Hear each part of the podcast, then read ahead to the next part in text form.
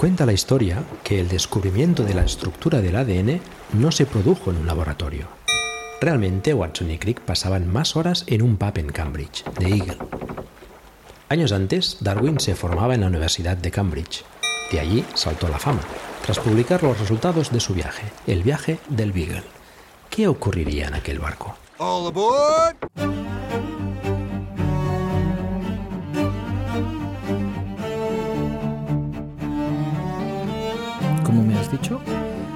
Arroba cgdoval. ¿En, en qué sitio federativo de esos? En mastodon.social. Vale, arroba cgdoval, arroba mastodon.social. No sé si se busca así en Metatext. Estoy un poco perdido. Uh, Es que además, ¿cómo me iba a registrar? ¿Qué, me- qué- qué nombre Sí, iba no, a no, poner? no. Ya, CGDoval sí, pero como esto va por federaciones intergalácticas, pues yo que sé en qué federación intergaláctica estabas. No me aparece, me da un error. Bueno, ya te buscaré en otro ¿Y tú? momento. ¿Te busco yo a ti? Yo, est- mira, empecé como Pedro Sánchez, pero de las dos migraciones que he hecho ya me he dado cuenta que lo que tengo que hacer es lo que Pedro tengo que Sánchez hacer. mal. No. Arroba el ojo que ves Ah, en la de los podcasters guays. Estoy en podcastindex.social. Vale. sí, vale, bueno, vale. Los, los podcasters líderes de opinión y esas cosas. Oh, tía, esto está grabando tú. Anda, venga, empieza. Le doy, luego ya cortas. Vamos, sí, sí, venga. luego yo corto.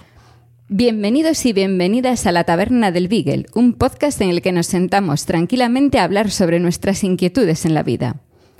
Somos Carmela García, doctora en biología, y Pedro Sánchez, trabajador social.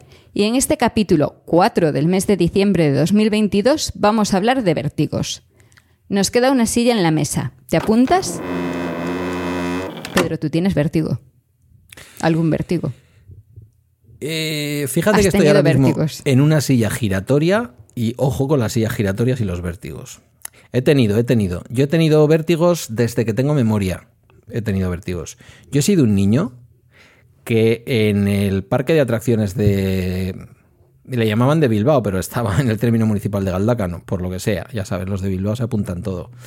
Eh, yo he llegado a parar un sitio de estos. No era exactamente un tío vivo. Era un sitio de estos que te subías y uno era una nave espacial, el otro era un pulpo, el otro era. O sea, un, un montón de cosas random que además de girar despacio, por cierto, subían Suben y para bajaban. arriba y bajan, sí, un Sí. tío vivo, vamos. Y después de que yo estaba gritando, ocho años más o menos, me acuerdo, ¿eh? Me acuerdo perfectamente hasta de las sensaciones. Después de gritar como un energúmeno, mi madre convenció, no sé si llegó a agarrar del cuello al, al de la atracción y el de la atracción paró. Me bajé y siguió con los demás niños. Eh, llevo mal absolutamente todo. Y una vez llegué a la conclusión escuchando a un psicólogo que hablaba de los vértigos, de su relación con la ansiedad, que en mi caso hay una cierta relación, pero también hay una parte muy, muy importante de mm, física, ¿vale? Eh, los vértigos es la típica cosa con la que uno somatiza fácilmente, como el estómago, como tantas cosas, ¿no? Pero en mi caso sí que hay somatizaciones relacionadas con el estrés y la ansiedad, pero también cosas en donde yo no tenía ni estrés ni ansiedad y me da un vértigo. Posicional benigno, paroxístico benigno que les llaman. Sí.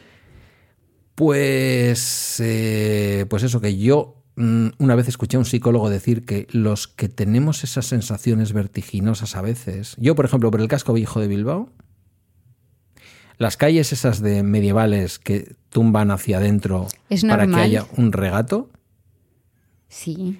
con casas que además se hicieron torcidas o se han torcido con el tiempo, porque se estará encima de un arenal.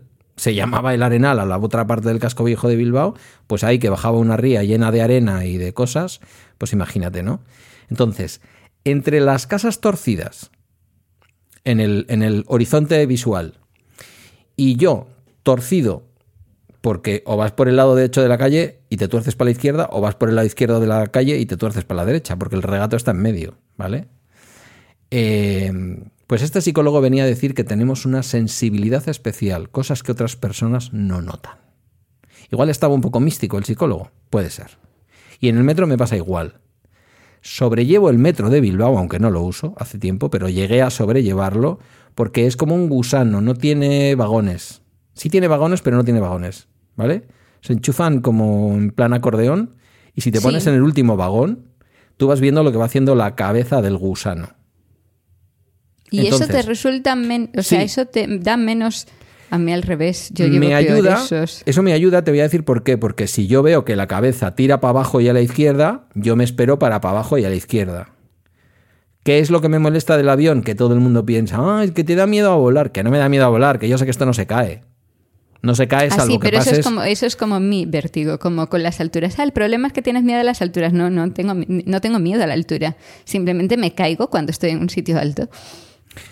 Pues a mí con los mm, aviones es lo que me dicen, que es miedo a volar. Y digo, bueno, pues algo de... A ver, no me gusta nada el sonido que hacen los aviones cuando están a punto de despegar, esto que hacen... Y va cogiendo ahí como todo retenido y luego lo sueltan. La próxima vez que vuele, que igual ya no es nunca más en la vida, pero la próxima vez que vuele me voy a poner los Sony estos maravillosos MX no sé cuántos, que ahora han sacado los nuevos, que es lo que utilizaban, dicen, los youtubers cuando iban y volvían de China en aquella época prepandémica en que cada vez que se presentaba un móvil la gente iba y venga, vamos a ver en Singapur, en Singapur no China, eh, más arriba. Eh, entonces, para todo ese tipo de ruidos y tal, pues usaban estos con muchísima cancelación, ¿vale? Y ahí sí que puede entrar la parte ansiedad, es decir, el ruido también No, pero no, no me da vértigo. Pero hay Sí, una pero parte eso es normal, eso es fisiológico, ¿eh? Eso es. Hay el, una parte que el ruido te, gene- te ayude a desequilibrar es puramente fisiológico, no tiene que ver con la ansiedad, aunque la ansiedad también puede ayudar. Porque como dice mi otorrina, que no me trata el vértigo, me dijo el otro día el médico de, de atención primaria, cuando he tenido la última crisis de vértigo, que luego la contamos y contamos la maniobra, que se me ha olvidado el nombre de la maniobra, pero tú seguro que te, acuerdas. La maniobra de no sé cuántos. Luego, lo vemos. Luego ya lo buscamos. Eh, me dice, ¿pero nunca te han hecho esta maniobra? Digo, no, nunca. He oído hablar de ella. Dice, bueno, hasta vas a una clínica privada, te ponen una musiquita guay, un ambiente zen, te cobran 700 pavos, te sientan en una silla y te hacen exactamente lo que te voy a hacer yo ahora mismo en la camilla. O sea, esto de empezar a girarte para un lado y para el Al otro lado. otro, ¿no? sí, te voy a decir cómo Eh, se llama. Maniobra de play. Eso. ¿Cómo has dicho? E play. E-Play, eso es. Mm, estaba con otra cosa y me, y me lío, como siempre yo, con mis cosas. No, que tu, otor- eh, que tu otorrina no, no, no te lo trata. No, Pero en principio debería. Bueno, pero me manda mi, eh, me manda mi médico de atención primaria al que le pido extracción en seco de los tapones de cerumen, porque esa es otra. Cuando me meten el jeringazo con agua, ¿qué ocurre en mi oído? Que te Mundo mareas. Gira y gira. Hay gente que no. Yo no lo entiendo. O sea, a mí se me estimula el tímpano a lo bestia y automáticamente puedo caer redondo. Entonces, la última vez que ya pasé por esas, y además yo, como soy del norte, mareadísimo como un perrito, le dije a la enfermera, a Maya, que es un cielo, me dice, Maya, te estás mareando, dejamos el otro tapón para otro día. Digo, no me quedo a medias. Dale caña ahora mismo. Es peor. Ya. es peor. pues eso, no iba a pasar dos veces por la misma. Y le dio caña.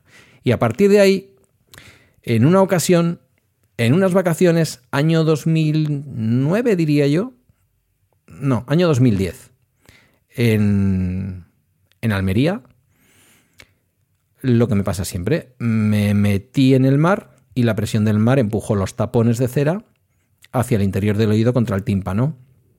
Dejé de oír. Y hombre, pues iba acompañado, bien acompañado además. Entonces no iba a estar todas las vacaciones sin oír las conversaciones de la persona que iba conmigo. Un poquito de educación. Me fui al hospital del Ejido, porque estábamos ahí en el sitio este, ¿cómo se llama? Almerimar. Me fui al hospital del Ejido y de pronto veo que la sanidad andaluza va por delante de Osakidecha, Servicio Vasco de Salud. Y me coge un señor, me mete un aspirador en el oído y me aspira dos tapones de cera que no sería capaz de reproducir gráficamente porque puede que alguien le pille esto comiendo. Y le dije, ¿pero esto se saca en seco? Y me dijo, sí, y con pinzas también. Digo, ¿y entonces por qué te meten esos chorros de agua? Bueno, sistema antiguo, es peligroso, puedes pillar a alguien con el tímpano perforado, le puedes hacer una avería. Nosotros estamos abandonando la práctica. Entonces, al volver, le dije a mi médico, de ahora en adelante quiero extracción en seco. Y me dijo, pues, digo, porque me mareo. pues haberme lo dicho antes. Digo, es que yo no sabía. Entonces me manda a mi ambulatorio, que está en Eibar, ambulatorio de especialidades. Y me los sacan en, bueno, en semiseco, ¿vale? Porque la última vez se ayudó con un poquito de agua. Entonces, eh, aún así, me dice la otorrina que se estimula en la extracción, se estimula también un poco el tímpano, porque te raspan, eso suena, ¿vale? Y también me dijo el otro día el médico que tener tapones tampoco ayuda a no tener vértigos. O sea que los tapones también ayudan a tener la sensación vertiginosa. Eh, ¿Qué es lo que me había dicho el médico? Que cómo era posible haber estado tantas veces en la otorrina y que con un diagnóstico de vértigo paroxístico benigno nunca me hubiera hecho la maniobra esa que tú has dicho antes. Y que luego si quieres contamos cómo va. Pero no me la habían hecho nunca. a ver, ese, diría que me ha venido bien. Diría que me ha Pero normalmente lo hacen en atención primaria, eso es cierto. O sea, no hace falta ir a, a un otorrino, no es necesario, pero es habitual que si estás teniendo un tratamiento, unas visitas habituales a un otorrino, que, que en algún momento se te haga. De todas formas, me llama la atención porque yo no sabía que, o sea, al ver el equilibrio depende de tres factores. Sí. Del sistema vestibular, que está en el oído, de la vista y de tu propio equilibrio de, con todos los sensores que tienes. Lo de la vista luego me lo cuentas despacio porque yo lo he descubierto recientemente. A ver, claro. ¿cuál es tu problema? Son los, eh, tienes el oído con el sistema vestibular, la vista y luego lo que es el propio cuerpo, ¿no? Todo lo que tienes en los músculos, vale. Entonces, los tres tienen que estar eh, en sintonía para que tú no te desequilibres y por extensión no tengas vértigos. Si uno de ellos falla, los otros intentan compensar. Pero si no consigue, que es lo habitual en la gente que no sabe lo que es un vértigo. Si se falla en esa compensación, entonces te desequilibras y tienes un vértigo. En tu caso, claramente el problema viene del oído, del sistema vestibular, porque todo lo que me estás diciendo son problemas, sea por sonido, sean los tapones, sea por presión que te está afectando a los oídos. Sí. Eso es lo que falla y no eres capaz de compensarlo con el resto. Pero me llama la atención que en un metro sí te ayudas de la vista, incluso desde atrás, porque se supone que tienes que estar delante para que te marees menos. Pues a mí, pero yo creo que ahí entra también eh, en juego la parte eh, ansiosa, ¿vale? Es decir, cuando uno sufre un vértigo lo pasa tan mal, tan mal, tan mal, que en mí, esto a partir de los, quizás lo había sufrido antes, pero a partir de los 23 años clarísimamente yo sufrí más de una crisis de ansiedad relacionada con mareos. Es decir, me estoy mareando y era una pérdida absoluta, pero absoluta. Absoluta es absoluta. No lo que me ha pasado el otro día de vértigo posicional, no, no. Es que aunque me quede quieto, todo el mundo sigue girando a mi alrededor. Tampoco quiero hablar mucho de ello porque no te creas tú que le viene bien a esto, a los vértigos. A ver, es un, es un presíncope, eso. O sea, es esa sensación en la que sientes que todo se mueve, todo se mueve, pierdes el equilibrio y te podrías llegar a desmayar en algún momento y con alguna experiencia hubiera agradecido desmayarme, créeme. Porque lo que llegas a vivir en una crisis de esas no es fácil de describir. Esa es una sintomatología y otra distinta que también me ha ocurrido veces en la vida y que ¿Tienes siempre... esto de que, de que te da visión borrosa? De que empiezas ahí como que a ver raro. no. Porque para mí es todo el que todo se mueve y como, como si estuviese balanceándose todo a mi alrededor. Esa es mi pues sensación habitual al punto de que yo pierdo el equilibrio y me voy al suelo. O sea, tengo que agarrarme a algo porque si no me caigo. Claro, no, no, no es exactamente mi síntoma. Mira, mi síntoma, por ejemplo, antes de dar una conferencia en público, y esto que el 1 de diciembre me voy para Pamplona a una cosita, seguramente que me voy a ir con mi cuarto de tranquimacín en el cuerpo, ya lo aviso porque luego hablo de más y la gente no sabe que el tranquimacín y todas las benzodiazepinas producen, ¿cómo se dice? Em, que no paras de hablar. Sí, esto tendrá un nombre que no me sale. Bueno, eh, pero sí. Cierta locuacidad, vamos a decir. Entonces, eh, me ha pasado antes de estrenar teatro en un teatro grande, concretamente en el Teatro Arriaga de Bilbao, en sitios así, y lo que me ocurre, yo creo que aquí sí que relacionado con el estrés, es que eh, la posición de la cabeza, por ejemplo, no puedo mirar para abajo. Tengo que intentar estar lo más equilibrado posible, con el cuello relajado y una serie de cosas, ¿vale? Estamos dejando fuera, ojo, una cuestión relacionada también con el equilibrio y con, no sé si con los vértigos, esto igual me lo puedes decir tú, que es toda la gente que tiene desgastes en las cervicales y cosas de estas, que esto también produce mareos. Claro, sí, sí, si alteras, por eso te decía, o sea, hay tres partes. Estamos, tú y yo estamos pensando para ti, en el caso, en el oído, en mi caso es principalmente la vista lo que me, lo que me supone un problema.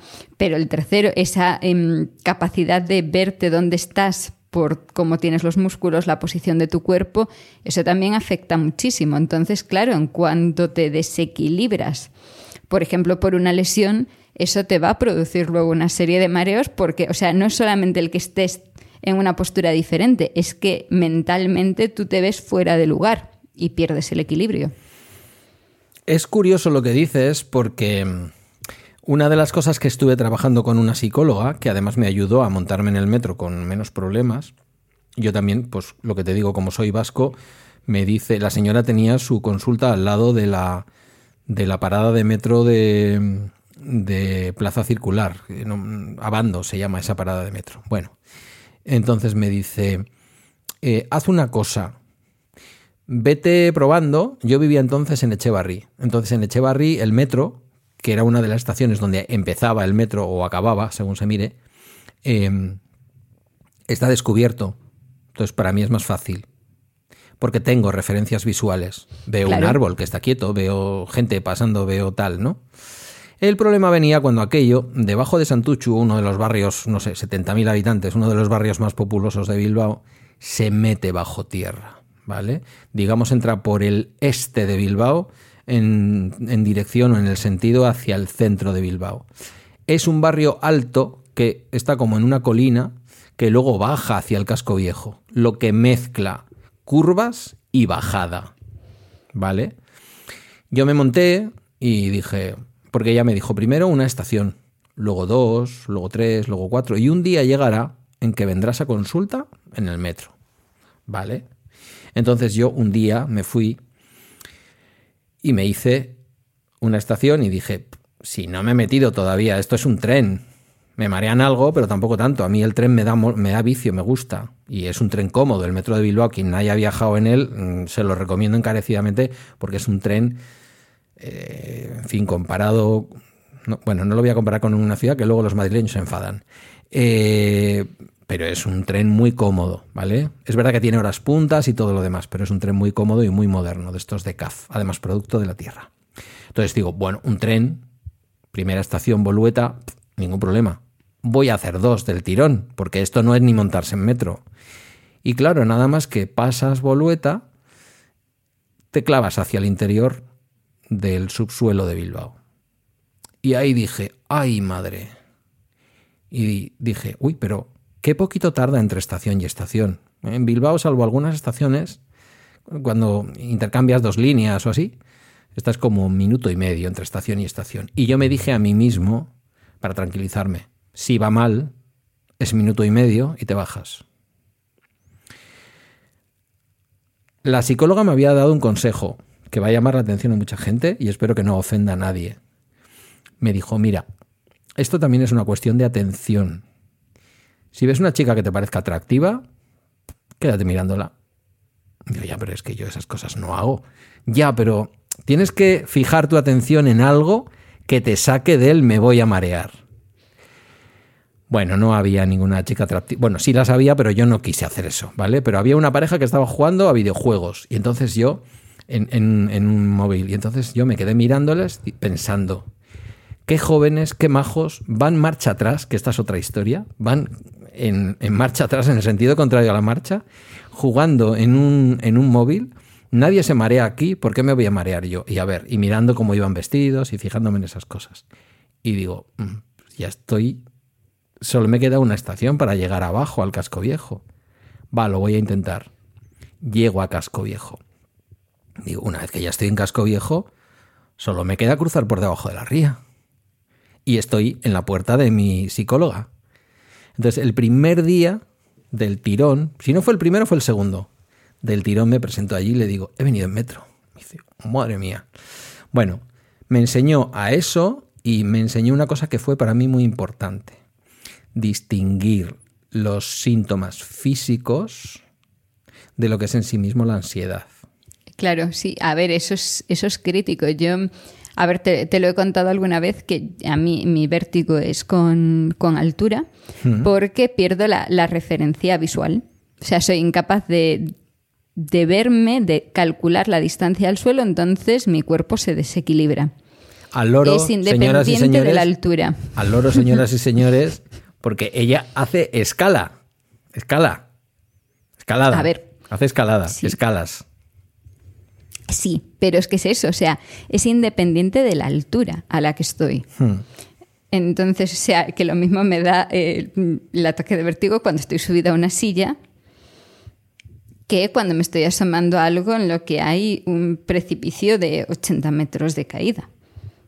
¿Sabes? O sea, la sensación para mí es similar, porque simplemente soy incapaz de calcular la distancia. ¿Qué me ayuda en mi caso muchísimo? Una referencia estable. Entonces ahí, y ahí te voy a justificar la, diferencia y por qué no me supone ahí un problema, que es que si yo estoy agarrada a algo que está en la pared, ya está, porque ya tengo una referencia visual en la que yo me puedo equilibrar y, ya el vértigo se va. Entonces, Ella mientras se me pueda agarrar algo, ya está. Ella se agarra a 40 o 50 metros de altura a una raja que aparece en una roca con unos... Bueno, primero tendría que ser capaz de llegar a esa altura, pero... Bueno, a la altura que sea. Pero no, pero por ejemplo, si me puedo arrimar en un acantilado, me puedo acercar al borde y eso, agarrarme una ramita de un árbol y decir está perfecto, me puedo asomar sin ningún problema. En cambio, si me intento asomar sin agarrarme a nada, me mareo. ¿Y si te intentas asomar y la barandilla tiene holgura?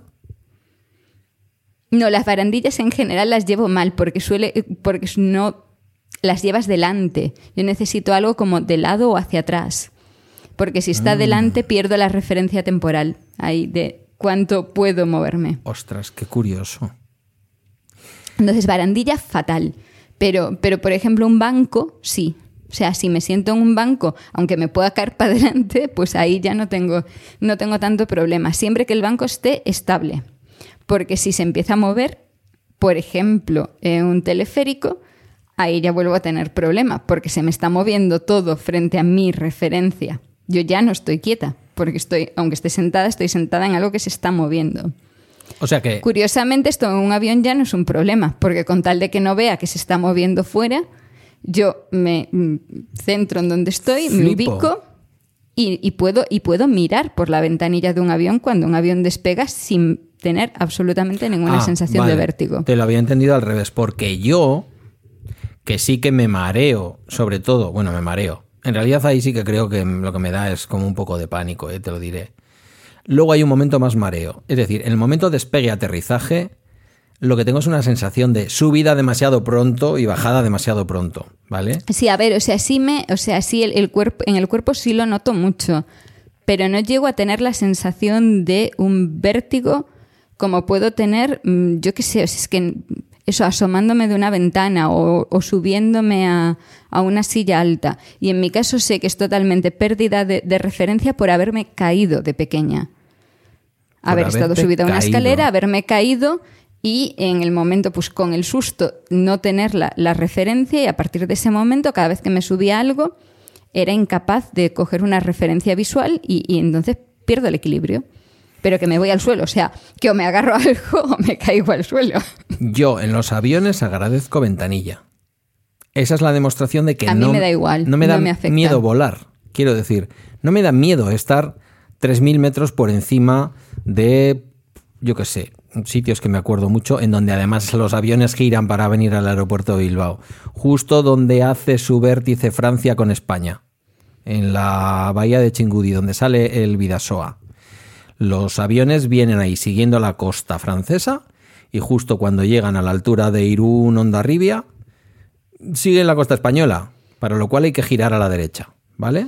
Bueno, yo te, te invito a que cojas un avión a Vigo, y si aterrizas sin que te hayas mareado al menos un poquito, entonces no tiene nada que ver con el avión. Porque esa, esa, yo creo que es el de los más complicados. Yo sí puedo evito los aviones. Es Pero una- a, es es una eso, a mí- no me, no me evitación. supone ni- ningún problema. Pero sí es cierto esa parte que tú dices de que en el momento en el que empiezas a notar un vértigo, claro, eso te genera mucha ansiedad porque, porque, se, porque no lo controlas. Se acelera el corazón, yo ya he conseguido que esto no ocurra la mayor parte de las veces, y automáticamente pues se genera algo muy parecido a una crisis de ansiedad. Esta mujer, la psicóloga, a mí lo que hizo fue sentarme, aplicarme una técnica de estas de psicóloga guay, musiquita, eh, la típica técnica de relajación de Schultz, ¿vale? Esta, esta que hemos leído, incluso hay algún podcast por ahí en en iVoox que la reproduce de me pesa la mano derecha, siento calor en la mano derecha, me pesa la mano izquierda, siento calor en la mano izquierda, ¿no? Una relajación de esas autógena, ¿vale? Sí, sí, a mí esto no me sirve de nada, pero vale, sí. O sea, entiendo que hay gente a la que le ayuda mucho a centrarse. Bueno, como llega- En mi caso es que me estresa mucho más. entonces- Bueno, sí, también puede pasar. También puede pasar porque yo una vez me apunté a, ¿cómo se llamaba eso? El mindfulness.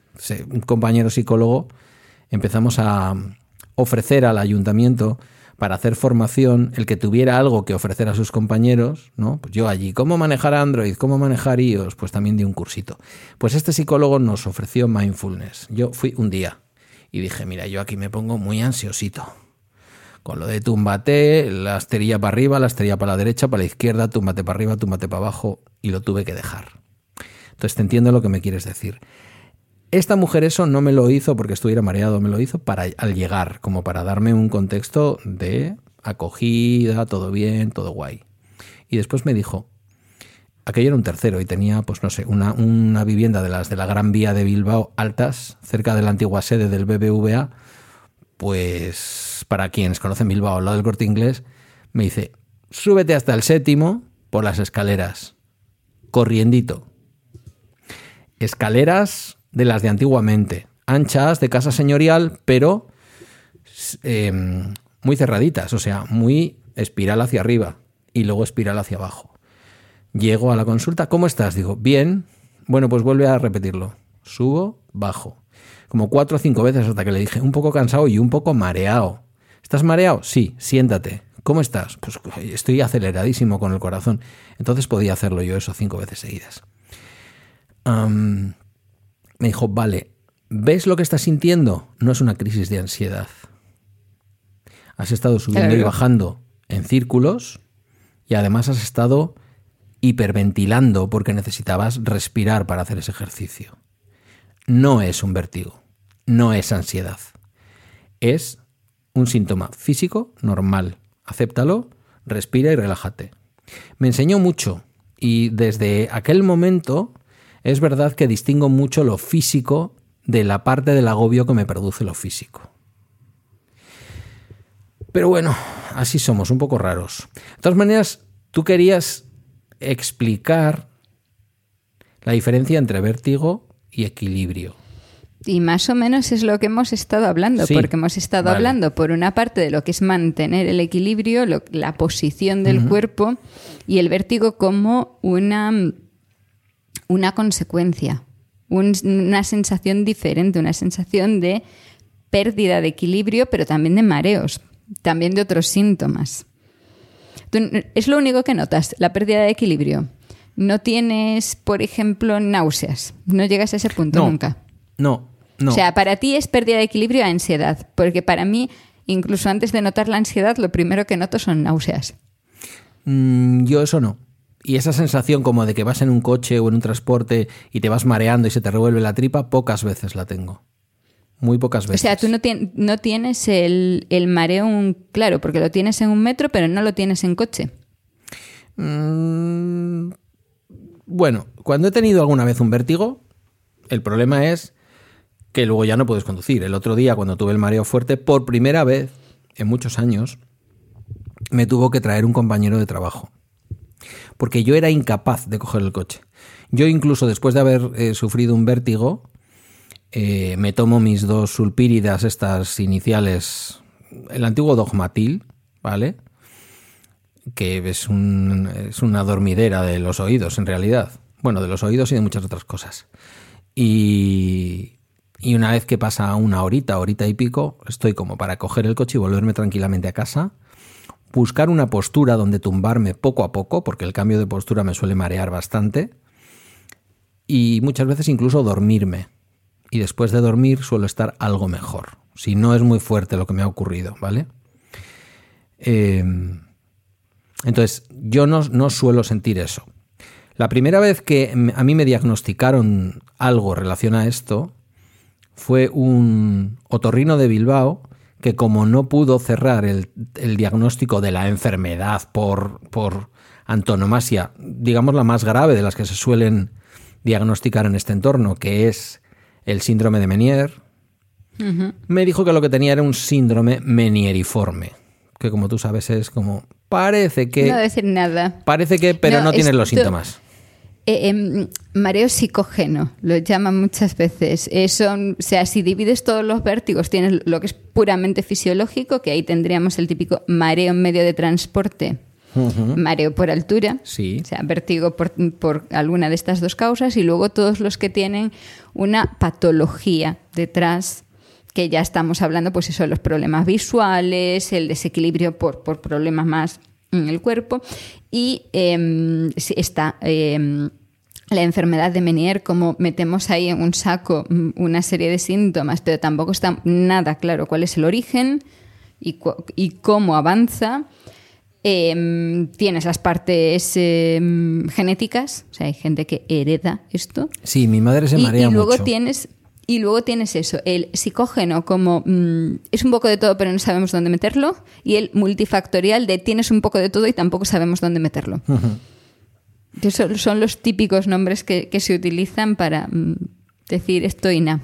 Mm, claro, el otro día cuando mi médico me terminó de ver, porque yo subí para arriba, eh, Tampoco voy a decir nada de la facilidad con la que uno puede acceder a un médico de atención primaria en Euskadi para que no se me enfade nadie de ningún sitio, ¿vale? Que Solo llevamos dos semanas esperando, no te preocupes. Vale, vale. Está bajo control. luego pasan cosas y luego dicen que si la abuela ronca, que si la política.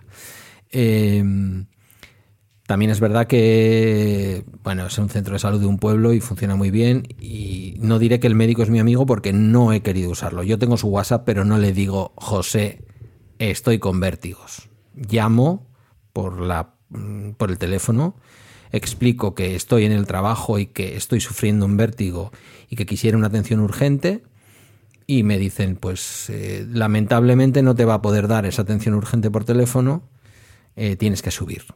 Entonces me ayudó a subir este hombre, lo intentamos en coche, era peor y digo, no, vamos andando. Como el pueblo está lleno de escaleras mecánicas y cosas, porque el, ambulatorio está en lo alto de una colina, pues aparecí por allí. Y él me conoce y me dice, pero bueno, vienes tranquilo. Digo, sí, yo vengo tranquilo, o sea, vengo hasta haciendo chistes, pero vengo, con perdón, jodido. Vale, siéntate en la camilla, pero siéntate mirando hacia afuera y pon el, con perdón para los que nos escuchan desde México, pon el culo exactamente ahí el culo exactamente ahí. Pero si no vengo por hemorroides. Bueno, me siento. Y viene y me dice, a ver, déjame. Y entonces me coge como si yo fuera un bebé de 54 años, me tumba, me coloca boca arriba, deja mi cabeza fuera de la camilla, como en voladizo, y me empuja la cabeza para abajo, que eh, ese día sí que sufrieron mis cervicales, me puja la cabeza hacia abajo y, bueno, primero me preguntó que hacia dónde me mareaba y le digo, pues no sé, pero lo que no soporto es dormir hacia la izquierda. Dice, vale. Claro. Entonces, me tumba hacia la izquierda. ¿Qué tal? Digo, pues me estoy mareando, me mareo, me estoy mareando, me estoy mareando. Y dice, no, no te preocupes, que eso es ahora un momento. En 20 segundos te marearás bastante. Digo, ¿cómo que en 20 segundos me marearía bastante? Si no puedo estar más mareado. Si ya lo creo que sí. Ya lo creo que sí. Llegaron los 20 segundos. Tenemos que estar ahí medio minuto. Medio minuto, José, medio minuto, José, no, por favor, trata de arrancarme de aquí la cabeza o algo. Me agarré a él y cuando me quise dar cuenta estaba de pie. Me dice, bueno, pues no he podido. Digo, es que, es que, José, tú no sabes lo que es esto. Es que no sabes lo que es esto, tal y cual, y pa' aquí, pascual. Entonces me dijo, mira, lo que intento hacer es esta maniobra, funciona así. Digo, claro, es que si me lo explicas me da miedo pero sé lo que me vas a hacer y yo también me dejo más. O sea, ¿tú crees que hay alguna oportunidad? Dice, alguna oportunidad hay. No siempre funciona, pero si no lo hemos probado nunca y Pero no te en la mayor parte de los casos sí. O sea, se suele decir que en el 80% de los casos en los que es algo esporádico, eh, esto ayuda. Siempre que sea un problema en, en- en el sistema vestibular, siempre que sea un problema Claro. en, el, en el control en el oído, claro. Eh, total, que le dije. Había entrado mi compañero. Le había dicho pasa, pasa conmigo por si acaso. Le digo, José, inténtalo otra vez. ¿Estás seguro? Sí, sí. Voy a, voy a ser paciente colaborador, como ponen ellos. Voy a ser paciente colaborador. Venga, va, pues túmbate. Eh, vas a pasar un mal rato, pero ten en cuenta que luego puede ser un beneficio brutal, tal y cual. Y entonces lo mismo. Mm, Cabeza hacia abajo, es decir, el voladizo de la, de la nuca, la, la nuca en el voladizo de la camilla, me la empuja para abajo y me la tuerce para la izquierda. Y aquello a los 20 segundos empieza a dar vueltas y yo le agarro, le agarro como si fuera mi novio, así por la cintura. José, de verdad, José, o sea, dejo que hagas esto porque te quiero mogollón y porque llevamos mogollón de años trabajando juntos. Esto yo no se lo dejo a nadie. Bueno, allí me puse, venga, ahora para el otro lado. Mm, Para el otro lado, hacia la derecha. Digo, bueno, la derecha, mi lado, ningún problema. Me dice, ¿qué tal? Digo, mucho mejor. Lado derecho, sin problemas. Dice, espera 20 segundos, ¿vale? A los 20 segundos, mi universo giró muchísimo. Más de lo que yo me imaginaba. Y cuando ya dejó de girar, importante, que esto lo he descubierto hace poco, importante, tú lo has dicho, la vista. Esto no se puede hacer con los ojos cerrados. El cerebro tiene que ver a través de los ojos que las paredes, que el suelo, que las personas y el perchero están quietos. Porque el cerebro lo ve, sabe que están quietos. Claro. Sabe que todo está girando, pero que eso está quieto. Entonces hay que darle esa información. Me lo dijo claro, no cierres los ojos para nada. Vale, y entonces ya me levanta y me deja sentado. Dice, ahora sentado. Digo, hombre, mucho mejor. Dice, espera, espera, que faltan 20 segundos. ¿Cómo que faltan 20 segundos? Y se queda allí agarrándome. Y a los 20 segundos aquello empieza a girar. A lo bestia. 30 segundos después se me pasa. Seguí con vértigos. Bueno, no he vuelto a repetir un episodio fuerte. No sé si ha llegado a quitármelo, porque yo sí que creo que hay un componente psicogénico ahí, o psicógeno, o como le quieras llamar. Pero me explicó el tema de, las, de los calculillos, de las piedrecillas. Que si quieres explícalo tú. Partículas canaliculares. Correcto. ¿Cómo funciona eso? Cuéntalo, que tú eres la bióloga. Otolitos, yo los llamo otolitos, Otolitos, porque lo es verdad. que es más, es más fácil. Otolitos es muy bonito. A ver, o sea, es, eh, eh, realmente esto, esto es complicado, es muy complicado explicarlo sin un, sin un dibujito delante. Escúchame una cosa, un elemento físico que mucha gente puede interpretar. Este juguete que lleva muchos años entre nosotros, pero que se ha vuelto a poner de moda, que es el laberinto dentro de una bola, que hay que ir moviendo la bola y que la bolita va girando por el laberinto, pero a veces le toca mover, ¿sabes? Que se mueve en tres dimensiones. ¿Sabes estas bolas de plástico que tienen un laberinto en tres dimensiones dentro? Sí, y que tienes sí, que ir moviendo para que la bola se...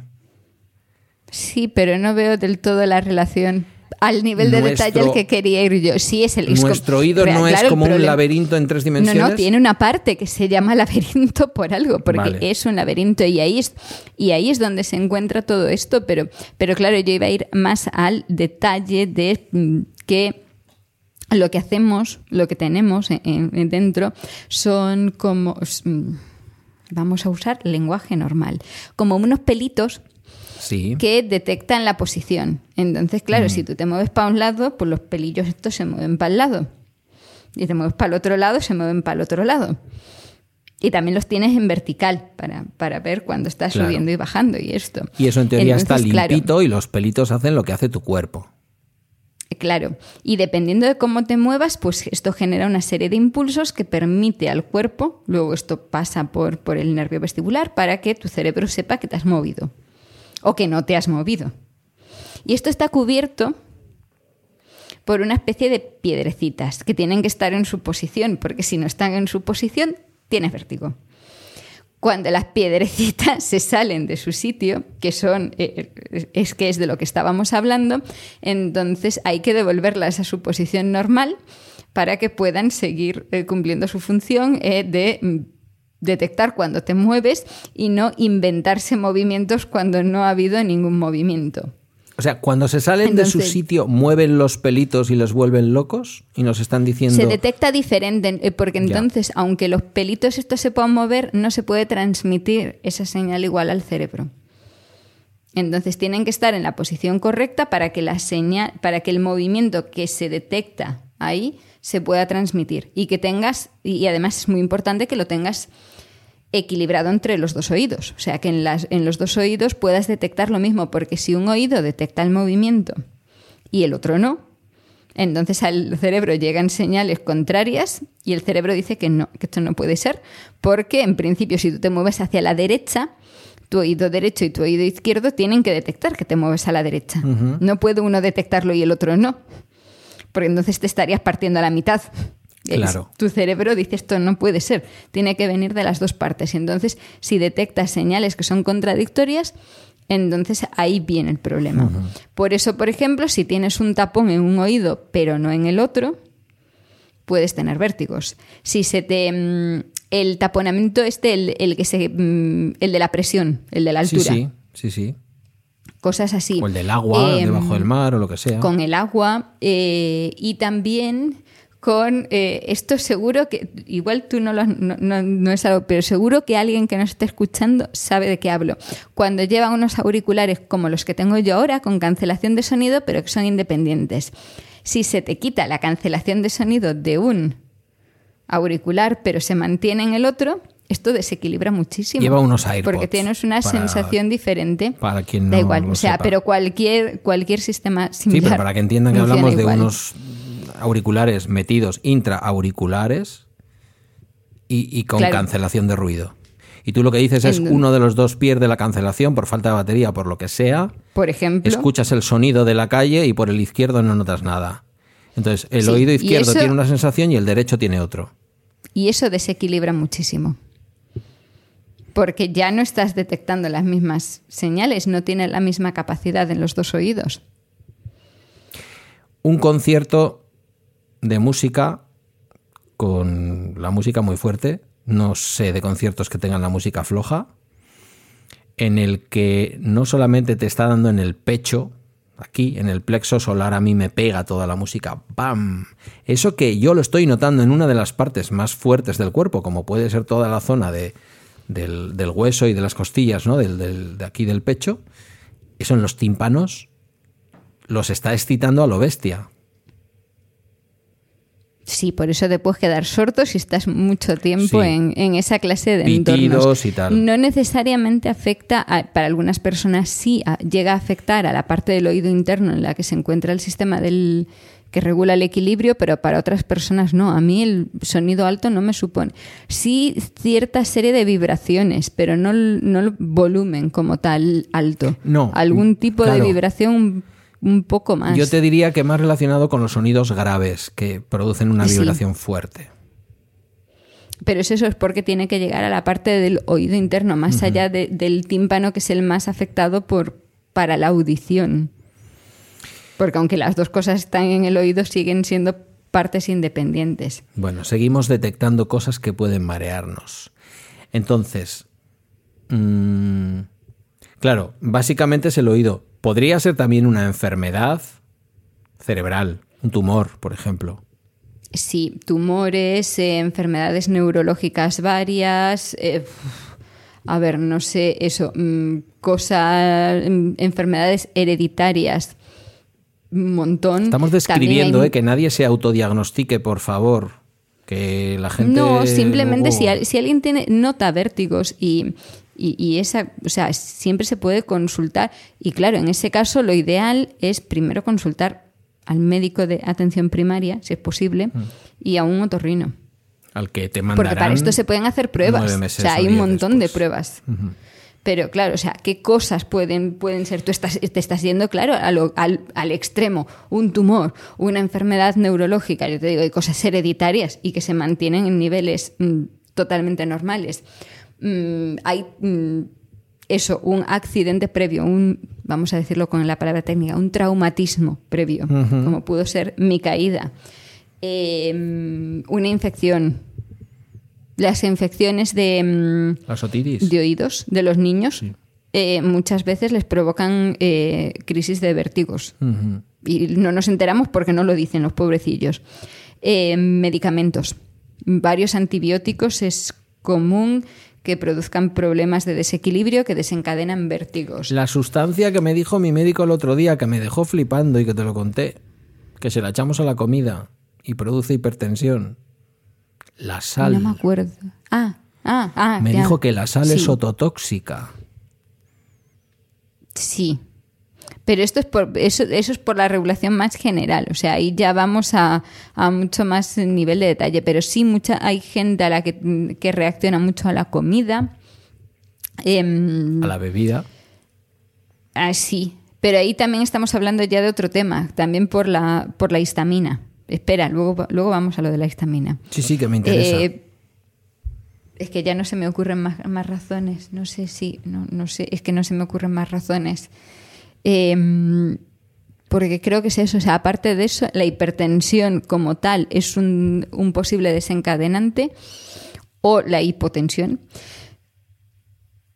Y, y mil razones más de estas que te dicen, y puede ser luego por cualquier cosa que no sabemos, pero te puede, puedes tener Mm, el un vértigo eh, y, puede, sí. y puede ser una vez, o sea, puedes tener una crisis de un vértigo una vez en tu vida sin saber por qué, sin tener un desencadenante así evidente y que no vuelvas a tener nunca más. O puedes tenerlo de forma recurrente, que es lo, lo característico de la, de la enfermedad de Menier, pero vamos, o sea... mm, hay gente que lo tiene solo una vez. Y esto estamos hablando de los vértigos que no son causados por un medio de transporte o por la altura. Porque esos, digamos que van aparte. Sabemos perfectamente qué es lo que lo causa. Claro, cuando hablamos de medio de transporte estamos diciendo un viaje largo en coche, un viaje, en bueno, largo o corto, hay gente que se marea enseguida, pero yo me... El director de esta red de podcasting tiene un hijo que se marea muy rápido el pobrecillo Pobrecito. en viajes en coche. Así Pobrecito, que sí. Pero, pero luego yo también te hablaba, antes de empezar a grabar, creo, eh, hace tres o cuatro días, probablemente sí, dime. No, ahora hace un ratillo hemos hablado un poco, Ah, poquito, sí. hoy hemos hablado poquito, pero algo hemos hablado. Te decía también eh, que esto tiene que ver también con lo que vivís a veces los gallegos de mar. Eh, a mí cada vez más los viajes largos en coche, no es que me maree, es que me quedo con la sensación barco. Es que después me bajo del coche ocho horas después y digo, es que llevo botando en el coche ocho horas. Me da igual que sea una amortiguación fuerte como el grupo Volkswagen, que es donde yo suelo conducir, o que sea una amortiguación blanda como suelen ser a veces los Citroën. Me da lo mismo. Por, por golpe fuerte o por sensación de balanceo muelle, el viaje largo ya será la edad. Me suele dejar como con un poquito de mareo, un poquito de sensación de desequilibrio, diría yo más.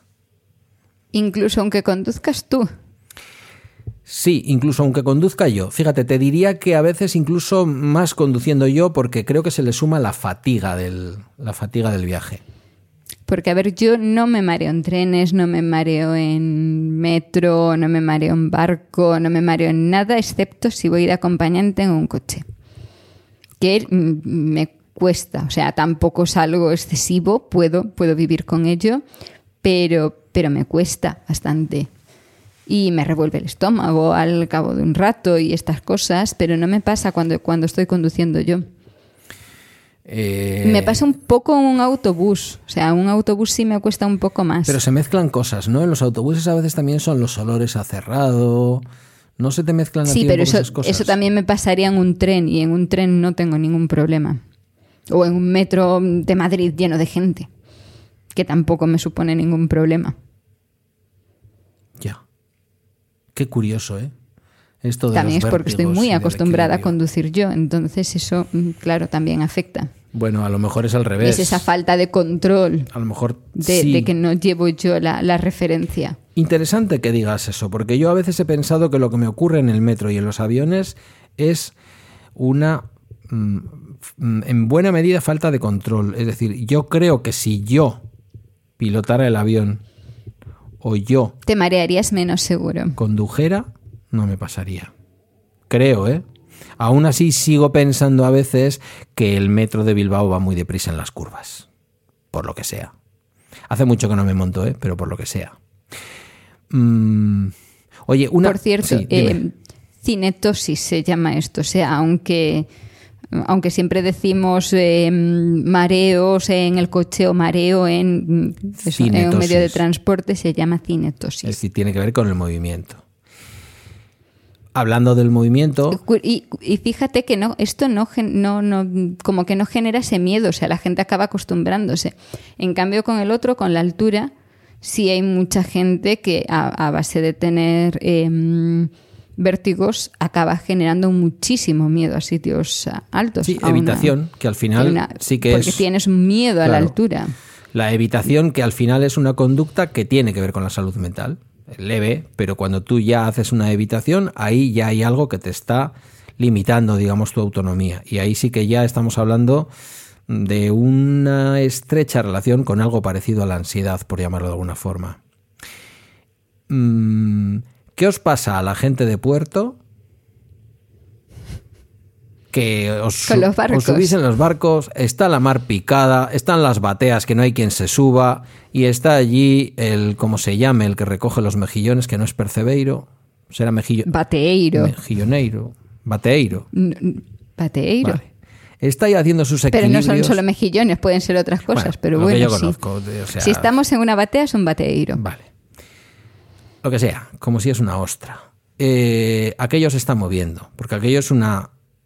Aquello es una plataforma flotante, anclada, pero flotante, de la que cuelgan un montón de cuerdas donde están creciendo. Pero lo de anclada depende, depende de cuántos temporales lleve, pero sí, Bueno, sí, en principio, anclada. anclada. No, eso no va a llegar a las CIES, no debería de llegar a las CIES. Vale. Eh, no debería, no debería. Alguna que otra madera de, batre- de, de batea. Alguna que otra batea ha acabado donde no debía Vale, ya, pero vale. bueno. Eh, ¿Cómo hacéis? Quiero decir, ¿se llevan la sangre, se llevan los genes, se lleva en años y años de, de pescadores y piratas? Eh, ¿Cómo es la cosa? No, es todo mentira. O sea, realmente cuando, cuando somos pequeños, yo diría que probablemente la cantidad de gente que se marea es la misma que en cualquier otro sitio. Lo que pasa es que, claro, si, si te acostumbras a eso, pues igual que en el interior la gente se tiene que acostumbrar a ir en coche, a ir en metro, o en autobús y, y acabas con los años acostumbrándote. Hay muy poca gente que se tenga que tomar pastillas todos los días para subirse en el coche. Bueno, y la gente de Sevilla que en pleno mes de agosto no le da un mareo y una lipotimia. También es costumbre. Claro, o sea, es que tiene, acabas desarrollando esa, esa costumbre y la gente de, de mar, de costa, pues lo mismo. O sea, si tú desde muy pequeño te estás subiendo de forma frecuente a un barco, o sea, o estás eso, saltando por las tablas de una batea, pues claro, al final desarrollas esa capacidad en la que se, ya no se te hace tan raro, porque claro, porque tú interiorizas el movimiento, el propio movimiento del mar. Lo que no quita que si el mar está muy picado puede ser complicado. Cuéntame una No cosa voy a decir curiosa. que no. Cuéntame una cosa curiosa que seguramente le, parta- le pasaba a algún marineiro de. Mariñeiro. Mariñeiro. Algún mariñeiro de tu pueblo. El mareo de estar en tierra firme. Ah, sí, claro. Por, no, no, pero eso nos, eso nos pasa a todos. Cuando e- echas suficientes. Este, empiezo a hablar gallego castellanizado. Habla gallego castellanizado. Em, cuando pasas suficientes horas en, en el mar, normalizas a tal punto el movimiento del mar que ya no notas que el barco se está moviendo. Hmm. En el momento en el que pisas tierra firme, tienes la sensación de que el suelo se está moviendo, pero eso te pasaría a ti si estuvieses en un catamarán durante cinco horas, en el momento en el que volvieses a tocar. Y pasa muchas veces en los barcos que hay, no, en sí ahora no recuerdo si ahí tenéis barcos que crucen la ría de forma así, tipo transporte público. Eh, sí, algún gasolino queda, pero distancias de, de 200 metros. No es. No son las distancias brutales de las rías No gallegas. es cruzar nuestras porque nuestras rías, claro. son estrechas. O sea, nuestras rías estás viendo al otro que te saluda desde el otro lado. O sea, tú te pones a mirar a, A alguien ver. en la, en la pova de Carabiñal al otro lado y no le ves. No ves ni la pova de Carabiñal, salvo que sea de noche y veas las luces. O sea, esos son kilómetros de ría. A ver, no sé, en, la, en la ría de Arousa ya no tenemos estas cosas porque es eh, complejo. Pero en otros sitios sí, además también tenemos los, los barcos, los catamaranes que van a CIES y a ONS. Entonces, me, me refiero a esa clase de distancias, que estás media horita, ¿no? Pues a la media horita tú cuando tocas tierra ya tienes la sensación de que el suelo del puerto se está moviendo y el barco ya no se estaba moviendo casi. Incluso... Imagínate si te pasas seis meses fuera. Claro, pues, pues te tiras los tres meses de vacaciones diciéndole a la parienta, cariño, sé que quieres tener otro bebé, pero es que estoy completamente mareado, no estoy para eso. Eh, he estado en Gran Sol y además de Gran Sol Pero de hay todas unas grandes formas, olas. es, es eso, o sea, cuando especialmente por mucho que te acostumbres a estar en el mar, en la ría, en el momento en el que tienes que salir ya más mar abierto, acabas mareándote un poco y, y- y tienen sus trucos, o sea, y ahí está eso, pues que, que comes, que no comes, que bebes, que no bebes. ¿También en los barcos? Biodramina ¿O- o también, pero es- eso ya es más, más reciente. A ver, yo no, yo no he recurrido nunca a ella. Me recuerdo que me la dieron una vez en una situación, eh, en un avión, eh, en mi primer vuelo, que fue totalmente absurdo porque lo único que consiguieron fue que me diese un sueño tremendo, pero ni yo ¿sabes? tenía ninguna sensación de mareo ni nunca tuve después en, en un avión. Pero esto eh, recordarás que allá, en aquellos momentos en los que no todo el mundo cogía aviones de forma frecuente, Claro, o sea, el, tu primer viaje en avión se consideraba algo así relevante y igual te daba miedo o igual te mareabas. A mí mi psiquiatra me decía que me tomara tres o cuatro tranquimacines, no me, no me mandaba biodramina. Ya yo era pequeña y no me iban a dar eso. Entonces, Bueno, por si pues acaso, me, dieron, me dieron una biodramina, mm, me dio mucho sueño, me cabré mucho porque me dio mucho sueño y ya para la vuelta ya no se molestaron. Esa, esa es toda mi ¿Y experiencia. la biodramina qué Nunca- es? ¿Un sedante vestibular? La biodramina es un antihistamínico. Un antihistamínico, vale. Porque ¿qué papel juega la histamina en todo esto? Te lo pregunto, alguien puede pensar que es que lo tenemos guionizado, no tengo ni idea.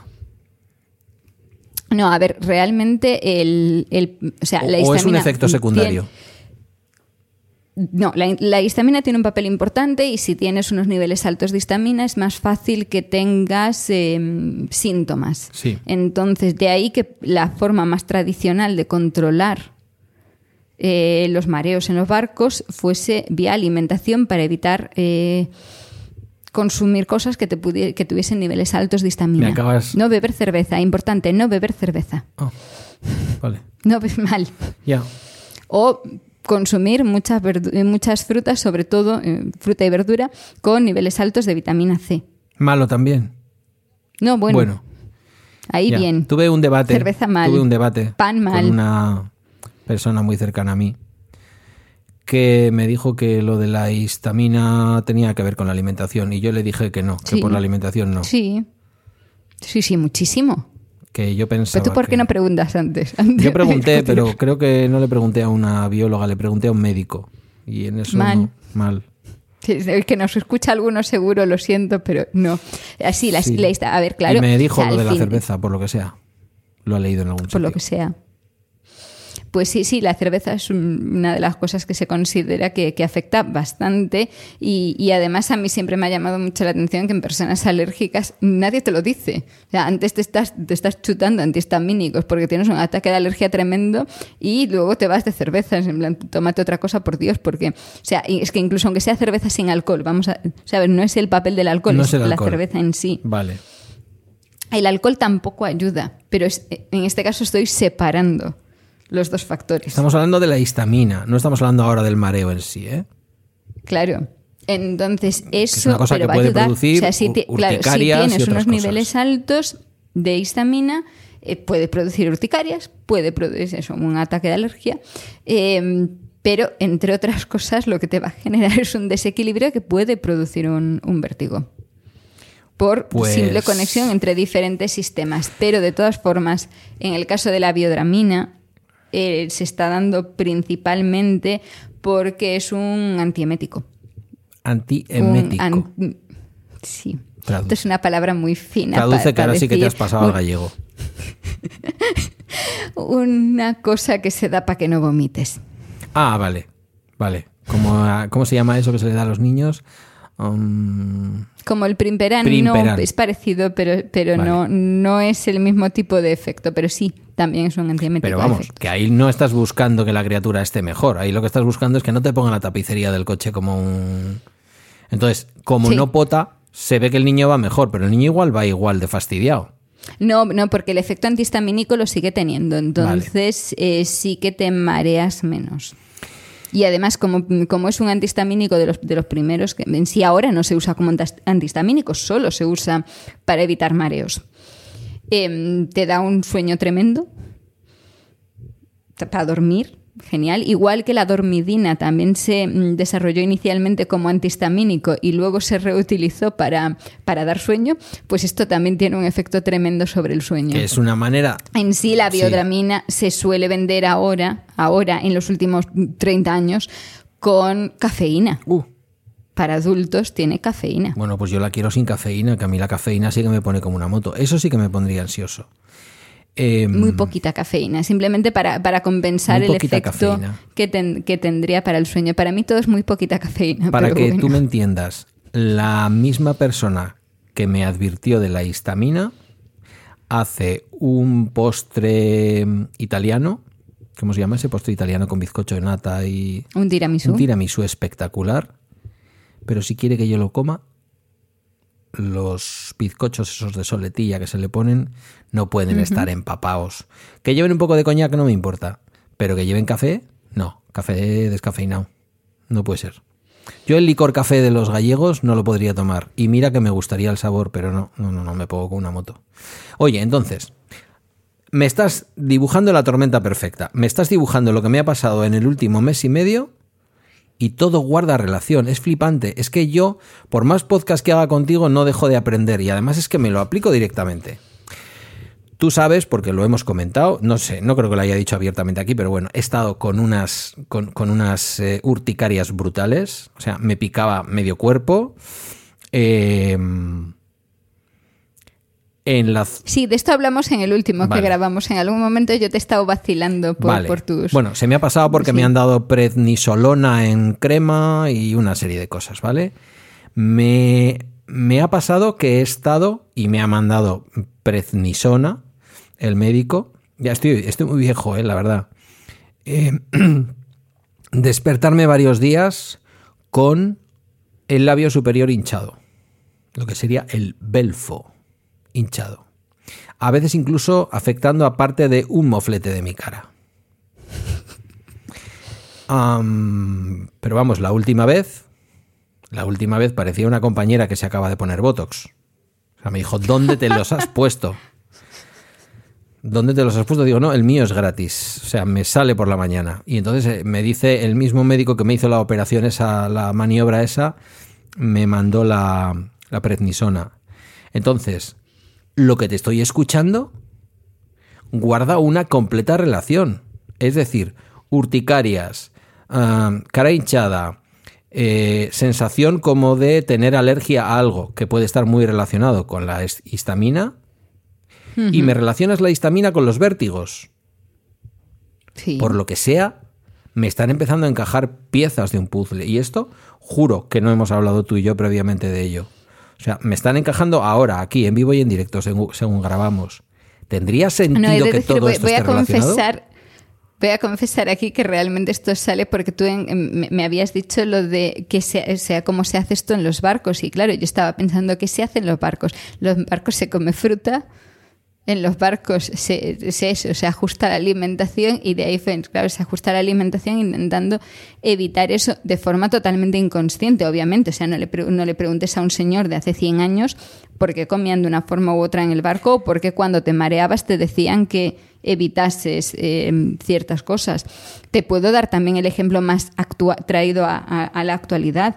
Cuando te mareas en un barco, si yo me subiese ahora a un barco de estos de mm, eso, para cruzar la ría y me marease, lo que me diría todo el mundo es tómate una Coca-Cola, ¿Y eso? porque quita las náuseas. Bueno, claro, si es capaz de desenroscar eh, cosas roñadas, pues vete tú a saber. Quita las náuseas. Que hay Mm. que quitarle el gas. Esto es importante, porque si no, es- puede ir a peor. Pero, O sea pero que- es, es esa cosa que todo el mundo te dice eh, en un pueblo de costa, pero que nadie tiene, tiene muy claro luego que, que hay por detrás. Pero solo si lleva Igual que, azúcar y cafeína. Sí. Vale.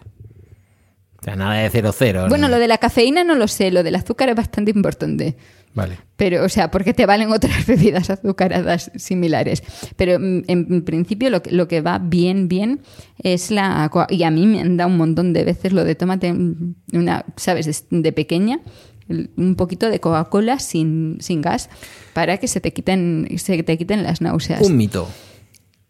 Un mito. Si te estás mareando, salta al agua. Bueno, no en tu ría y no en estas fechas. Pero si te estás mareando, salta al agua, que se te pasa el mareo. Pero yo, que he seguido a una nadadora de aguas. ¿Tú has probado? ¿Cuál? ¿Has probado saltar al agua No, no, estando no, mareado? no, lo recomiendo. ¿eh? no lo veo. Verás, te cuento cómo creo yo que esto es falso. He seguido como groupie y como groupie y no sé cómo decir, y como ayudante de cámara a una señora que era nadadora de aguas abiertas. Concretamente en el Campeonato Cántabro. Pero que cuando estamos, estuvimos en Galicia juntos, fantaseó con la idea de poder ir alguna vez a la medio maratón esa que se hace de natación que llega, no sé si desde el puerto de Vigo hasta las Islas Cíes. ¿Vigo puede ser? Igual me estoy equivocando de puerto. Po- po- podría, Cangas mejor, diría, No, pero no se lo sé. salía O sea, desde no una sé- no sé capital y eran dónde. como 20 kilómetros nadando. Si, si es así es, entonces tiene que ser desde Vigo. Vale. Allí estaba, flipándolo, porque claro, ella había nadado desde Bermeo hasta la isla de Ízaro y volver, que ya son 10 kilómetros o así. Había nadado eh, remontar el, el río Paz desde el mar en, en Santoña, Laredo, hacia, bueno, pues hacia arriba, claro, aprovechando pleamares, ¿eh? Tampoco te creas. Eh, bueno, tampoco te creas, ya me hubiera gustado a mí poder hacerlo. El pantano del Ebro, bueno, cosas de estas. Entonces, recuerdo, creo que fue precisamente cuando nadó de Bermeo a la isla de Ízaro y vuelta, que es una zona en la desembocadura de la ría de Guernica y en toda la zona de Urdaibai, que mucha gente de que mucha gente de fuera de aquí de Euskadi sabéis lo que es Urdaibai porque es patrimonio de la biosfera de la, de la UNESCO. Eh, ¿Es la UNESCO la que hace los patrimonios de la biosfera? Bueno, la que sea.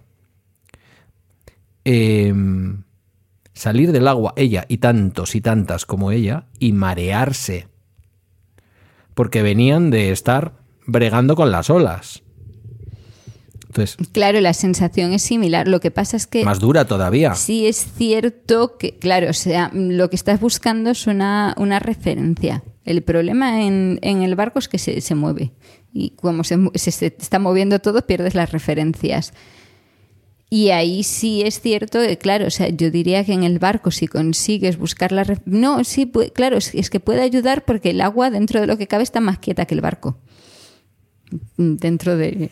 Ya. de- o sea, se sigue Sí, moviendo. pero si te pones a nadar porque en sí y estás mucho rato. no, porque siempre dice esto, esto, eh, que si te estás mareando un barco, hagas lo, lo del Titanic. Que te vaya. Sorpréndeme. Vamos a darle, vamos a darle contexto. Eh, Ir a la parte que te de vayas a la proa Ah. y claro, y que te dé mucho el aire. Porque claro, esa brisa ayuda. Todos sabemos lo de el airecillo ayuda a quitar el mareo, ¿no? O sea, la brisilla ayuda.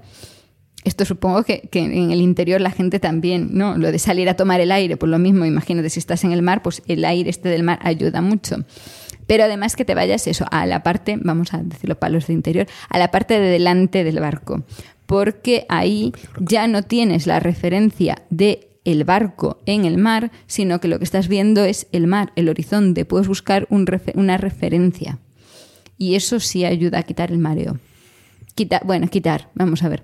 Estabilizar para que no acabes vomitando en el barco al menos.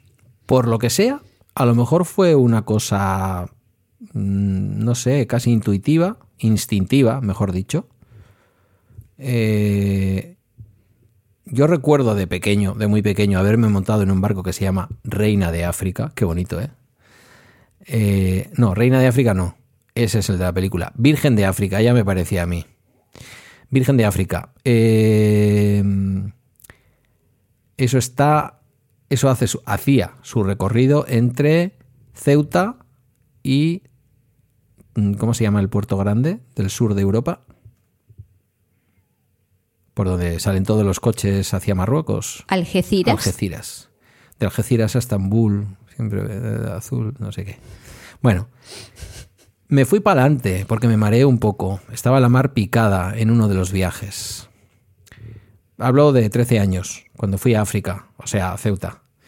Eh, que me perdonen los ceutís, es África. Y luego, en el transbordador, o ¿cómo se le llama en Nueva York? Transbordador no. Lo que has dicho tú antes.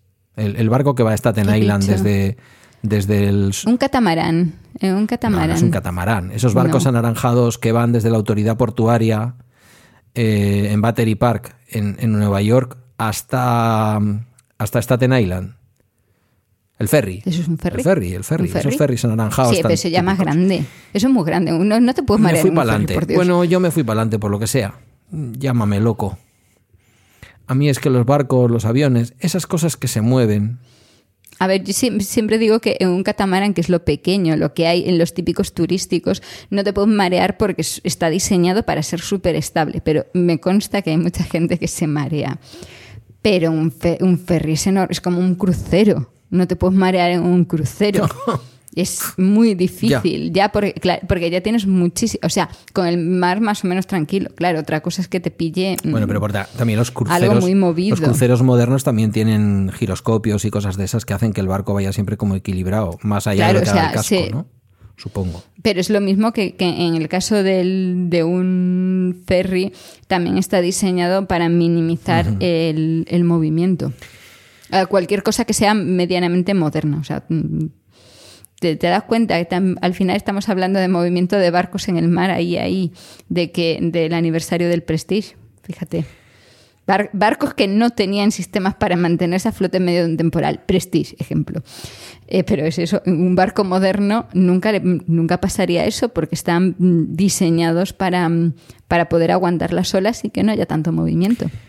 Dado el día en el que estamos grabando, los días en los que nos encontramos y el día de hoy, no está de más que desde un barco como el Beagle, aquí en esta taberna, luego me vas a contar cómo hacían los que viajaron en este barco eh, con, con los científicos y con el señor aquel que se inventó aquella, bueno, que se inventó, ¿no? que descubrió aquella teoría de la evolución humana, cómo hacían para no marearse, porque no todos eran ah, aguerridos marineros. En sí, otro día te contaré que, que él solamente puso la, la- la guinda final a la teoría. Bueno, sí, pero sabemos de quién hablamos. Em, te iba a preguntar, ¿qué, ¿qué hacían en aquella época? Y tenía otra pregunta interesante que no me la voy a dejar encima de la mesa, pero que ahora mismo no me acuerdo y te la preguntaré luego. ¿Qué hacían en aquella época? Nada y les iba muy mal. Pero es que esto sigue pasando ahora. Las expediciones científicas siguen siendo un barco lleno de mm, seres mm, que se pasan la mitad del viaje vomitando hasta que se acostumbran. O sea, Eh, pero siento estas cervezas sí bebían. pintarlo tan feo, pero esto sigue pasando. Pero esto es la, histamina de la cerveza británica, de las paleales y esas cosas que llevaban que... Sí, lo único que hacía era empeorarlo, igual que las borracheras que se pillan ahora en mm, ciertos buques científicos. Sí. En ciertos buques No científicos. ayuda- Madre mía, haciendo amigos en la comunidad. Eh, en las discotecas. ¿Quién no ha vuelto a casa de mala manera y ha creído que para tumbarse en la cama tenía que tener un pie en el suelo para evitar el efecto barco? Otro mito, ¿lo desmentimos? A ver, explica tú, venga. No, la gente que llega ha bebido mucho y cuando se va a tumbar dice, madre mía, esto cómo gira, he debido de beber mucho, voy a sacar un pie fuera, estoy tumbado, boca arriba, boca arriba digo yo, para sacar el pie fuera, y saco un pie fuera y lo dejo apoyado en el suelo porque de esa manera me dormiré sin el efecto barco. Vaya tontería más grande. Y encima se te va a enfriar. Te, te vas a dormir igual y te vas a... Se te no, va a pero enfriar lo la pierna. un pie fuera... No, no, no, no. lo- lo- pero eso es bueno. O sea, yo soy de las que necesita equilibrio de temperatura con un pie fuera. Así que es Bueno, ahí sí, pero no en el suelo. Carmela. Pero no en el suelo, no, eso es muy incómodo, por Dios. Claro, yo también saco un pie fuera normalmente, una pierna. Una pierna Sí. entera. Sí, sí, sí. No, bueno, eh, Bueno, depende, sí. claro. O sea, ahí va dependiendo Sí, de la temperatura, claro. Eh, otra pregunta. Esta es un poco de mm, nave del misterio, ¿vale? O como diría el del cómic, nabo del misterio. Eh, el ser humano podría llegar. Yo a veces he fantaseado con esta idea. Llámame loco y acertarás. Un ser humano podría sentir habitualmente el movimiento de la Tierra en su viaje por el universo alrededor del Sol? Primero, la rotación sobre sí misma. Segundo, el movimiento de mm, óvalo, por llamarlo de alguna forma, alrededor del Sol. ¿Podemos sentir la velocidad a la que viaja la Tierra y que la Tierra es un tío vivo que gira? Se ha puesto seria. O sea, la no, a la pregunta- veloci- no a la velocidad a la que estamos actualmente. O sea, mm, Sí, por, el movimiento es demasiado lento como para que podamos percibirlo, porque además nosotros es nuestra base. Sí es cierto que en el momento en el que quitamos movimiento se nota una diferencia, pero lo que notamos diferente es fundamentalmente la gravedad. O sea, cuando se nos saca de la Tierra, lo que notamos es la falta de la gravedad de la Tierra, no la falta del movimiento de la Tierra. Otra cosa es que nosotros nos estuviésemos moviendo a una velocidad muy diferente en otro contexto en el que esa velocidad sí se notase. Digo, porque si ya estás hablando de que nos estamos saliendo de la galaxia, pues claro, ahí ya tienes que tener la hipótesis de es- podrías estar a, un- a una velocidad, pues por ejemplo, muchísimo más lenta como para que ese movimiento sí, sí fuese detectable. Pero no, o sea, nuestro cuerpo está diseñado para no notar. O sea, eh, diseñado, entiéndase, no por un ser superior, bla, bla, bla. Hemos optimizado ¿Quién nuestro cuerpo para... Eso, claro, lo que tú digas. Hemos optimizado mm, nuestro cuerpo durante la evolución para no notar esos movimientos. Quiere decirse que al principio algunos seres vivos podían notar ese movimiento. Mm, No necesariamente. No. Porque al fin y al cabo eh, los sistemas de equilibrio los desarrollamos, o sea, un sistema de equilibrio como puede ser nuestro oído, está desarrollado anteayer. No sé qué siente una bacteria, no sé si una bacteria nota que la Tierra se mueve. No le he preguntado. Buena, buena apreciación. Y si fuéramos capaces de viajar, vamos a obviar el viaje, ¿vale? Que por ahora es imposible y sería también bas- bastante vertiginoso. Si fuéramos capaces de viajar a Alpha Centauri próxima, que lo mismo tiene parecidos con la Tierra, pero a lo mejor gira a distinta velocidad y todo lo demás, ¿notaríamos ese cambio, aparte de la diferente gravedad? Bueno, Alpha Centauri No próxima es una estrella. Si viajamos a una estrella nos quemamos. a un por lo que sea. planeta a, un planeta a una distancia razonable si, si tuviese un, un movimiento diferente pues eh, es eso o sea dependería del momento en el que cuánto cómo de diferente va a ser el movimiento o sea porque para nosotros cero movimiento es eh, estar en la tierra esa es la base ¿Y si vamos a la Luna, que está cerca? si, si la no hay no sé, lo que se nota es la gravedad Ujú. Porque al fin y al cabo pr- primero por una parte la, la luna va con la tierra Sí, en su movimiento Eso es cierto. Llevamos la misma velocidad y además la Luna Entonces, no aunque gira tiene un sí movimiento extra, claro, aunque tiene un movimiento extra, al estar sobre la Tierra, eh, volvemos a lo mismo. Son movimientos que nosotros no vamos a no vamos a ser capaces de detectar más allá de, de que lo que lo que realmente se nota diferente es la falta de la gravedad de la Tierra. Pues nada, mi teoría de que era un poco especial. O al menos eso es lo que dicen los pocos humanos que, que han estado allí. Bueno, Pero bueno, dicen que esto, que dentro de un par de añitos vamos a tener a gente que nos, lo va a poder contar. Así que, allí. No solamente viajando, sino viviendo. bueno, Y cuando estemos, tú igual hasta lo ves, lo de, lo de viajar a Marte. Fíjate lo que te digo. Tiene toda la pinta. No me viene la otra gran pregunta. no veo la necesidad de ir por ir, pero bueno. Bueno, ir por ir es tontería, pero yo qué sé. Pues para ir allí, no sé. Eh, ¿Cómo se llama la película esta maravillosa del que fue mm, gobernador de California? Que ocurre en Marte. Mm, nuestros oyentes más amantes de la cultura pop me van a matar porque es una de mis películas favoritas. Y no me acuerdo. Bueno, en fin. No sé a qué se puede ir a Marte, pero que vamos a ir a Marte en algún momento. Otra cosa es que yo a lo mejor... A ver la Tierra desde lejos, desde muy lejos. Oye, desde tan Eh, lejos. pero tampoco vas a ver mucho por otra parte, porque claro, si estás muy lejos, vas a ver un punto allá al fondo y ya. Parece, prepa- Igual parece preparado en el guion. aquí. Y esto es un triunfo. Que parezca que tengamos guion hoy, más allá de las anotaciones que tú has hecho, que no están mal, ¿eh? Pero que parece... Que son cuatro líneas Que parezca que genial, tengamos guiones un guion brutal. tremendo. Cuando vemos en las pinículas, que ya sabes que no son pinículas, que son flins. Cuando vemos en los flins las naves espaciales simulando la gravedad de la Tierra, Sí. con ese giro que hace la zona habitada por los seres humanos que van pilotando, ¿eso marea? Segunda parte de la pregunta. En sí mismo igual no, pero ¿y si pasas cerca de algún astro y ves como el astro aparece, desaparece, aparece, desaparece? ¿Eso marea? Sí, sí está, vale, si estás en una nave espacial y ves cómo las cosas fuera se mueven, te puedes marear. Porque eso sería el equivalente a ir mm, en un coche, pero sin estar en el suelo, simplemente estar más alto. O sea, si en algún momento tuviésemos coches voladores de estos mm, de las películas, te marearías igual que si fueses en un coche sobre ruedas sobre el asfalto. Si esto lo subes más arriba, pues la sensación debería ser eh, equivalente. Entonces, quien se marea en una cosa se debería marear en, en otras cosas también.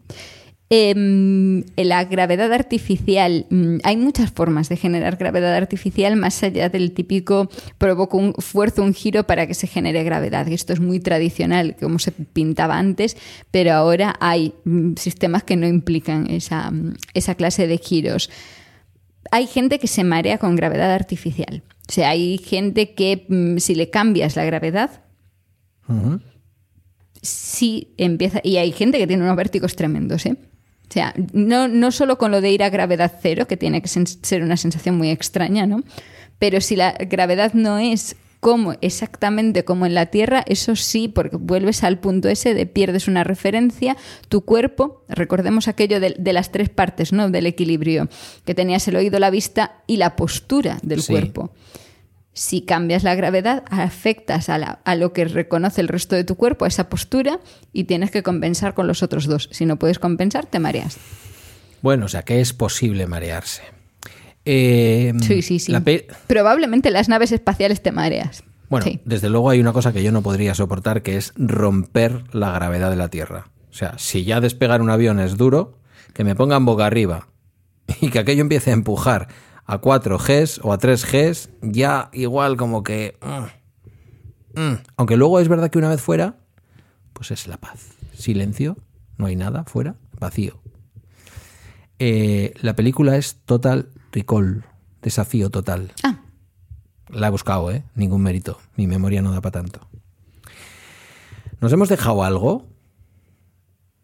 Yo creo que no, porque además teniendo en cuenta que me dijiste una hora y fue una hora y veinte. Sí, estará Guillermo esperando. Mira para lo que han dado las cuatro Espera- líneas. ¿eh? Estará Guillermo esperando que le que vayamos a hacer nuestra. Cinco líneas, había escrito cinco Sí. líneas. La última era algo más, no sé si Sí, eso sí, cuenta, pero Había eran puesto cinco líneas. Vértigo versus equilibrio, el de Pedro, el de Carmela, la biodramina y los barcos, algo más. No, Oye, un guion completo. Sabía lo que te iba a decir. Creo que estaría bien que este episodio se lo dedicáramos a Galicia, nunca más, el Prestige. Está bien, somos un barco con taberna y que habla de ciencia y defendemos la ecología y muchas otras cosas, aunque luego en nuestra vida ya es otra historia. Y yo, desgraciadamente, me he quedado a 15 días de poder ver mi primer concierto de Pablo Milanés. Así que con tu permiso, y después de haber llorado hoy un ratito, se lo vamos a dedicar también, ¿te parece? Venga, sí, hay que, hay que aprovechar que tenemos aquí el, el huequecillo. Pues sí, tener un altavoz en un momento así y acordarnos de cosas importantes y de personas importantes en la vida de la gente, a mí, y es que no sé, hay alguna gente que hoy hablábamos en el trabajo, se nos están muriendo algunos referentes. Ah, ¿Qué vamos a hacer? Bueno, que nos cierran la taberna, así que, querida Carmela, tendremos que llevarnos la conversación a otra parte. Encontraréis más información sobre los temas que hemos tratado. No sé por qué digo esto si luego no colgamos nada en, en las notas del programa. Eh, en las notas de este capítulo y en emilcar.fm barra la taberna. Podéis hacernos llegar vuestros comentarios, preguntas y sugerencias a través de Twitter, donde nos encontraréis como CG Doval y el ojo que ves. No dejéis de lado Mastodon, en donde estamos por ahí debutando porque lo de Twitter cada vez huele peor. Y hasta el próximo capítulo con un nuevo tema y en un nuevo puerto.